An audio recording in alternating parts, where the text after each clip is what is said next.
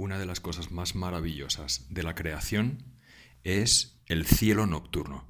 No sé si alguna vez has tenido la oportunidad de ver el cielo una noche de verano, mejor, para no pasar mucho frío, en que no haya nada de luz a tu alrededor, la oscuridad total para ver el cielo.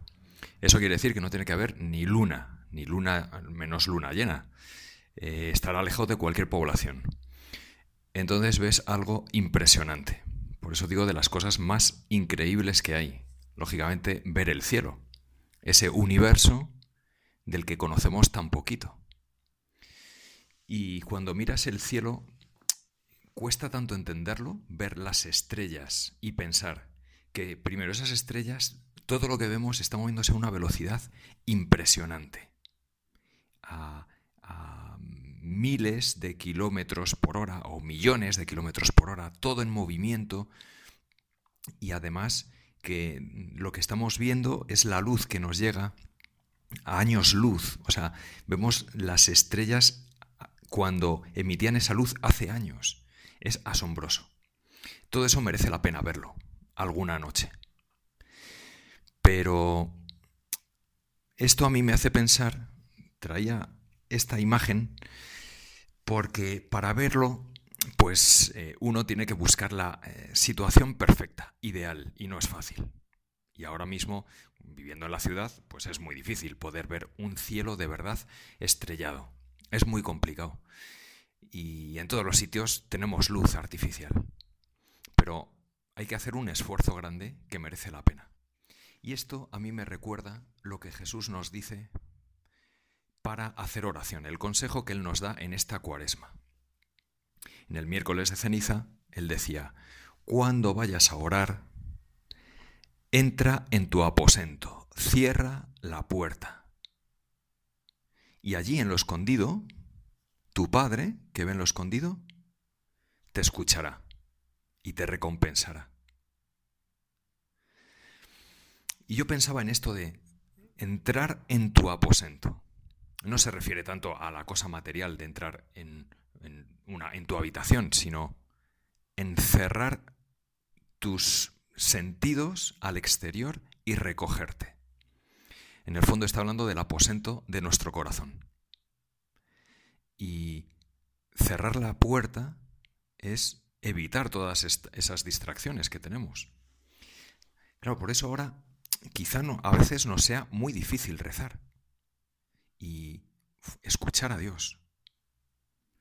Ser capaces de escuchar a, eh, a alguien que no vemos, y alguien que no oímos de forma material por los oídos. Claro, hace falta quitarnos tantas distracciones que tenemos y que nos rodean por todos los sitios. Y claro, y es importante hacer silencio y es importante quitarse cualquier cosa que nos despiste. Ahora que nos despistamos con una mosca, que nos despistamos con todo lo que a nuestro alrededor eh, está lleno de eh, inputs, de mm, estímulos eh, sensoriales, de imágenes, de vídeos, de música, carteles. Hay que hacer un... hay que cerrar la puerta a todo eso.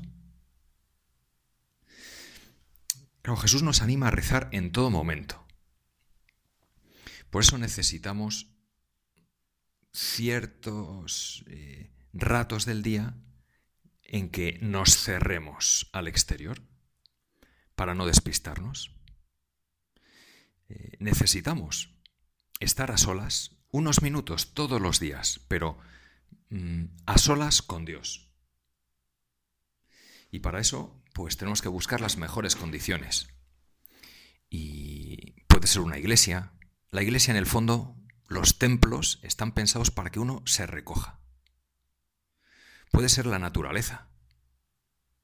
Cuando uno está en el campo y ve un paisaje precioso, pues uno se olvida también de las distracciones de la vida corriente de cada día y de las prisas, y siente esa calma.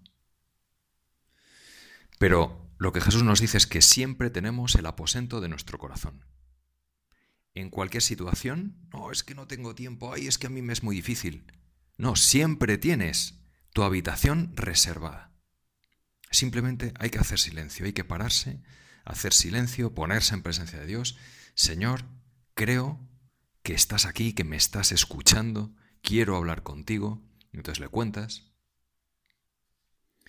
Y entonces, con ese esfuerzo que merece la pena, y que en esta cuaresma se nos recuerda, venga, cortar distracciones. Podremos escuchar a Dios y, adentrarnos poco a poco.